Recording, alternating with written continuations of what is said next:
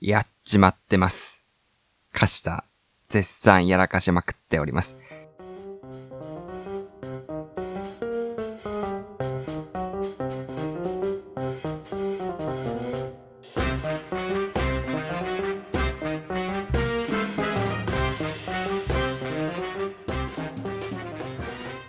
皆さん、お帰りなさい。やらかしラジオ、カシタでございます。皆さんはいかがお過ごしでしょうか？お盆も愛も変わらずやらかしまくっております。しっかりと今週もその話をさせていただけたらと思います。まず、ことの発端は、帰省予定の前日ですね。お盆というところで私も早く帰ろうと帰省しようかなって思ってる時の前日に、洗濯物がですね、たまりにたまっておりまして、ただ、洗濯をしっかりやって、帰省していかないと帰った時に着るものがないというところでしっかりとやらないといけないっていう気持ちはあったんですけども、めんどくさがって深夜になってしまったと。そこから、まあ、深夜にね、まとめてコインランドリーに出勤しなければならない中、何も帰省の準備もしないまま深夜を迎えたことから始まっております。で、コインランドリーで洗濯をしながら、洗濯物回してる途中に家に帰って、その時間ですね、荷造りみたいな、実家に帰る準備をして、見れる、そんな器用なことができればいいんですけども、私はそこまで器用な人間ではないので、ちょっとね、ただ待つしかないと、その時間は。なので、こう洗濯が終わって家に帰った時にはすでに1時を迎えておりまして、えー、なのにこう深夜1時を回ってる段階でまだスーツケースすら出してないですし、何を詰め込むかも考えてない中、当時のその出発時間っていうのは次の日の始発朝5時の予定だったと。すでに1時というところは4時間後には出発している予定で、やらないといけないなっていうのを思いながら、まあ YouTube だったりとかを見てダラダラしてしまうんですよね。テスト前の受験生みたいな感じなんですけども、まあ、しっかりとそこで、いつもと愛も変わらず寝落ちをしてしまいますと。まあ、最悪の展開を迎えておきます。起床したのがすでに4時半を迎えておりまして、あ、やっちまったなっていうところを思いながら、まあまあしょうがないかと。5時に出発しようとは自分の中では言っていたものの、始発で行こうと思っていたものの、新幹線っていうのは実際に乗るのは8時台ので出ればいいだけなので、まあ全然まだまだ間に合うと。だからこうダラダラ準備していきながら、まあ、出発していきます。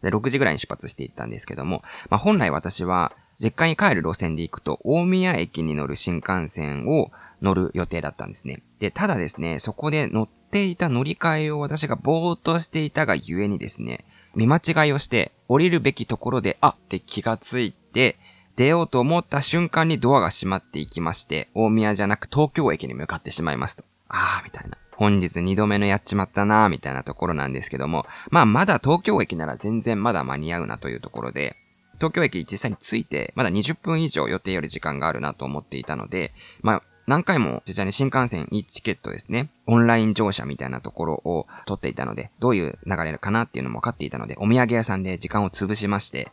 で、まあ5分前ぐらいになって、こう優雅にですね、改札を抜けようとします。まあ皆さん朝から当日券買うために緑の窓口みたいなのいっぱい並んでるのを見てね、大変そうだなーとかって思いながら、優雅にこう進もうとしたら、ピンポーンみたいな感じで嫌な音が流れます。で、書いてあるの、こちらは登録区間外です、みたいなところで通れなくなっちゃってますと。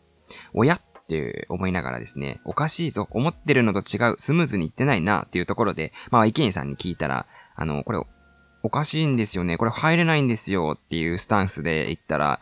お客様、新幹線、大宮区間で予約されているので、東京と大宮間の予約が必要になってまいります。ですので、電車で向かうか、インターネットでの予約を追加でお願いします。みたいなことを言われまして、え？ってなるんですよ。おいおい待ってくれと。いつもの内容ですけれども、あと5分で予約した新幹線が出てしまうぞっていう中で、急に私の頭が真っ白になっていきながら、すべての計画が崩れ落ちそうになってしまっておりますと。で、どうしようどうしよう。とにかくでも前に進まなきゃ、え今から電車で大宮に行くのが一番安くするのか？いや、でも、早いのは東京だ。うん、一度冷静になって窓口で聞こうみたいなところで、一回そう整理している時に結局、緑の窓口っていうか、皆さんが並んでる方に並んでいきますと。先ほどね、ミイラ取りがミイラになるみたいな話じゃないですけども、皆さん朝から大変ですねって言ってた列に、言ってた側に私が3分後、自ら自分で並ぶことになるとはと。まあ、あの、つゆ知らずっていうところで並んでおりますと。で、実際に、まあ自分の番になって結構キンキンになって、もう時間5分前っていうところを過ぎてまあ、1、2分前みたいなところで、さっきの話を伝えていたら、まあまあ、1000円くらいですね、みたいな話をして、私も言ってたんですよ。なので1000円くらいかなと思って話に行ったら、あの、またですね、事件が発生します。お客様、乗る予定の新幹線は今、出発されましたね。ああ、はい。あの、そうです。あの、サンドウィッチマンさんのコントみたいに予約した新幹線が今出発しました、みたいな展開で、席だけ私が予定してたものはもうすでに出発してしまったと。だから空席の指定席だけが出発している段階でもう進んでしまうと。だから私ももうどうしようもない感情みたいなところをね、押し殺しながら、まあでも、他の自由席なら乗れますよね、みたいなところで食い下がっていきますと。はい。まあ、基本的には乗れるのですが、あの、お客様って、もしかして早割で割引価格で購入されておりますよね。追加料金かかりますよ。えあれ、あれ聞いてたのと違うなのパターンです。本日何回目なのかわからないやっちまってる案件ですね。そうなんですよ。私は実はあの、帰ることは事前に決めておいたので、1ヶ月前からもうしっかりゴリゴリに予約をして30%オフ価格で予約していたんですね。だから店員さんがちょっとイレギュラーな対応っていうところでちょっと確認しますね、みたいな。駅員のお兄さんがいろいろ調べてくれていくわけですね。で、通常だったらダメなんですけど、みたいな感じでいろいろパパパパって調べてくれて、で、お、これはなんかこう、いろいろ調べて、まあ、どうにかこう対応してくれるパターンのマニュアル処理じゃない方で頑張ってくれてるパターンだと思って、あの2分ぐらいですね。私も調べてくれてるところで、心の中で、頑張れお兄さん頑張れお兄さん全力でこう心の中で応援しつつ、表情としてはちょっと反省していますみたいな顔で、あの、待っております。で、結果、すいません。やっぱダメでした。ダメだったのかいみたいな。そういう時って、次から気をつけてくださいね、みたいな感じで、いけるパターンだと思ってたのに、あ、ダメなパターンなんだ、みたいな。あるんだ、そっちのパターン、みたいな。せめてこう頑張って大宮まで行っていただけてれば、もう少し良かったかもしれません。またはちょっと早く来ていただければ、まだ変更できたかもしれませんみたいなことを言われて、なんかそれ言われると確かに私は何も言えませんと。まあ、ちなみに、あの、追加だったらいくらかかりますかっていうふうに私は質問しまして。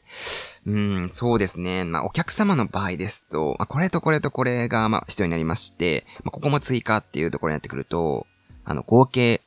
5500円になります。やっちまってますと。すでに通常料金よりも高くなっているわけなんですよ。30%オフどころの騒ぎじゃないので。ですが、あの、私はもう選択肢がないんですよね。もうなんなら私の予約しているもう新幹線はすでに行ってしまってるわけなので、ここからもう、じゃあすいません、じゃあやめますって家に帰るのもまた違うなと。もうすでに私はそこで7000円以上失っているわけでありますので、引き下がれませんと。もうそれを買うしかないわけですね。で、そこでまあ買ってる企業金とかをね、生産してるときに、わ、これはなんかに似てるな、この価格なんだろう、みたいなことを思ったときに、あの、スマホとか、なんかあの、パソコンとかの修理と同じで、こう、至急自分でどうにかしないといけないから、相手の言い値でしか対応できないやつやと思って、ちょっとふてくされながらね、払いました、お金と。でも、係員さんの方も、なんか多分不憫なやつだと思ってくださったんですね。朝のこんな時間からこいつも自分の予約してるの乗り遅れてるよ、みたいなところで同情してくれたのか、あの、私も一緒に改札まで行きます。出口で待っていてくださいっていう風に言われて。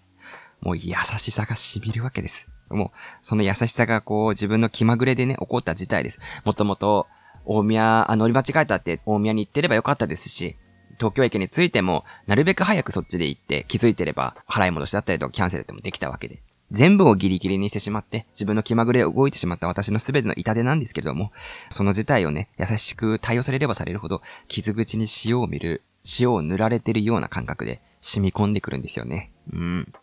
で、今回、そうやった中で、結局ですね、お盆の帰省前からすでにマイナススタートにもなっておりまして、他の人の指定席よりも高い自由席を購入して、出発したカシタでございますけれども、まあ、この、ポッドキャストでね、メンタルがおかしくなっていったのか、まあ、やらかしネタとして話せるからいっか、みたいな、こう、脳内変換がされてしまってるっていうのが恐ろしいことでございます。完全にこのポッドキャストによって思考が犯されていると感じた、この七点抜刀のお盆の朝、ただでは帰れない、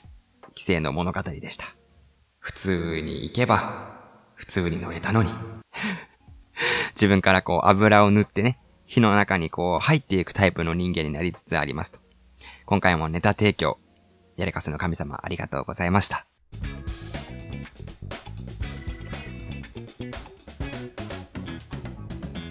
やらかしラジオ。皆さんは電車で座った時に隣の人が寝ていて倒れかかる時にどう反応しますか ?A、まあ、避けるというかね、させてくれ、みたいなところ。B、身を任せて支えてあげる。C、反発する、みたいなところがあると思います。で、倒れかかってくる人にもよるかと思うんですよね。男女なのか、おじさん、おばちゃんなのかっていうところだと思うんですけど、私の場合は結構ですね、疲れてる方とかを見ると B の支えてあげるをしてあげてるんですよ、肩で。なんですけど、まあなんかそれを少し考え直そうかなと思うことがあったので、お話ししていきたいと思います。えー、それがですね、先週電車に乗っていた時のことなんですね。で、私がいつも乗っている電車ってあまりこう座れる席っていうのがなくて、まあ基本立って乗っていて、タイミングが良ければ、まあ、40%ぐらいの確率で座れる場所でしたと。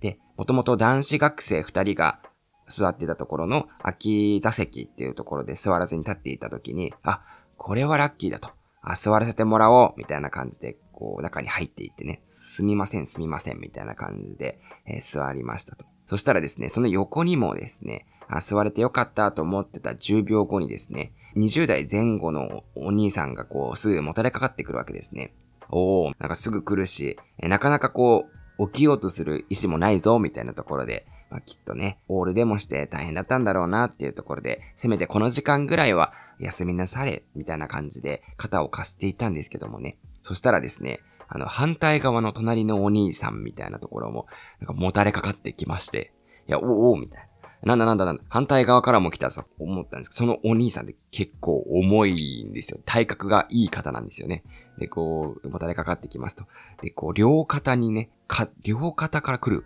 両面から隣の人はもたれかかってくるっていう風に感じたら、その反対側のお兄さんですね、重い方の方、ガタイのいいお兄さんのがどんどんどんどん比重が上がってくるんですよ。で、その、お兄さんやっぱり、先ほど硬いって言ったんですけど、90キロは優にオーバーしてるだろうなっていうガガチムチのお兄さんっていう感じで、もう硬やこっちはそんなにガタイも良くないので、なんか咳込んでさせてもらおうとするにも、二人ともですね、あの、しっかりイヤホンしてるし、ガタイのいいお兄さんの方はヘッドホンしてて絶対聞こえないんですよ。だからこう、昔私は何かの、なんか YouTube かなんかのショートで、こうサラリーマンのお兄さんがね、疲れてる人にこう、もたれかかった時に、あの、肩ポンポンして、無言でね、あの、ここで肩貸してあげるから休みなさいみたいなことをやって、ジェスチャーをして周りが和むみたいな動画を見てから、優しい気持ちになれたので、私も同じ貢献やったらぜひやあげようと思ったんですけども、本件を通してね、両面のガチムチのお兄さんとね、西のお兄さんがこう両面から来るっていう光景は、私にとってはもうちょっと肩には荷が重いので、これからは、ちょっと要検討に、えー、すり替えていった、あの選択肢が変わっていったエピソードでございました。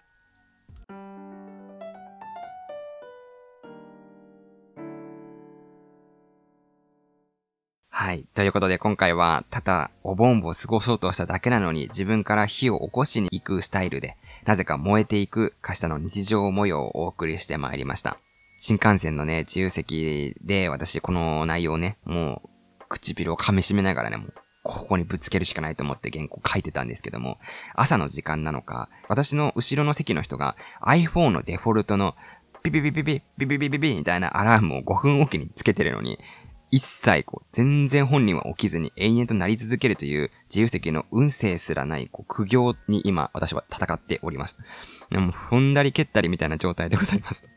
で、周りの人も今、あまりにもうるさすぎてキョロキョロして、もうちょっとざわざわ誰か声かけた方がいいんじゃないかとか、誰かかけてくれないのか逆にみたいなことをみんなね、あの、せめぎ合っている中でありますけども、私はなるべく穏便に済ませたい人間として、事件はなるべく起きるなよとだけ思って原稿を書いておりました。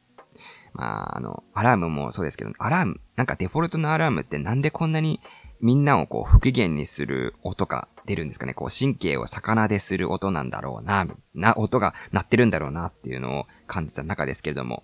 はい。ということでいつもの言わせていただきますね。えー、やらかしラジオは X ツイッターやっておりまして、ひらがなで、やらかし、カタカナラジオでフォローお願いいたします。また、ハッシュタグ、やらかしラジオで感想ツイートもどしどし募集しております。Gmail では、yarakachiradio、アットマーク、gmail.com、やらかしラジオ、gmail.com でお待ちしております。皆さんも、もし、このお盆の期間で私もやらかしたとかございましたら、ぜひぜひ聞かせてください。このポッドキャストでお焚き上げを皆さんと一緒にしていきましょう。または、あの、電車にまつわるやらかしたっていう方でも、あの、エピソードをお待ちしておりますので、概要欄の応募フォームでもいいですし、X の方でもどちらでも大丈夫ですので、お気軽にコメントください。愛すべき、お盆の期間が終わり悲しみに暮れる日々ではございますが、我々は、そんな大切なものを失って何を原動力に頑張ればいいのか、わからない日々ではございますけれども、次はシルバーウィークを目指して楽しみを作っていきましょう。ということで、今週も聞いていただきましてありがとうございます。また来週聞いていただけましたら嬉しいです。今週もまた頑張っていきましょう。それでは皆さん、いってらっしゃい。